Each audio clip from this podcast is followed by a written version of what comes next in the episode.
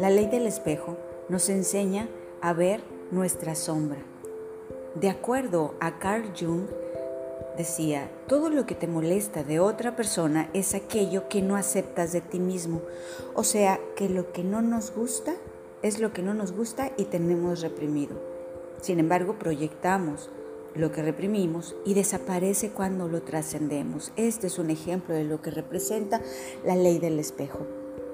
Érase una vez un león que se adentró en el bosque Cansado y sediento ve a lo lejos una charca, en donde se ve un agua apacible y clara, de modo que se acerca a este charco para calmar su sed. Sin embargo, al acercarse y estirar su cuello para beber agua, de repente ve su reflejo y cree que es otro león que le está evitando beber.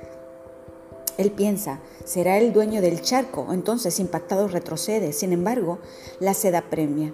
Así que vuelve a acercarse y nuevamente la mirada del león le reta. Tratando de amedrentar a su contrincante, abre sus fauces para dar un tremendo rugido, pero tan pronto lo hace, ve que la boca del otro león también se abre. Se vuelve a alejar y después de un largo rato de estarlo intentando, se desespera Así que cautelosamente, pero con decisión, llega el charco decidido a beber agua.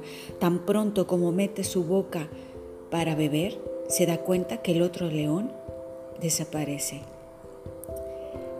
El autoconocimiento nos permite adentrarnos a conocer nuestra dualidad.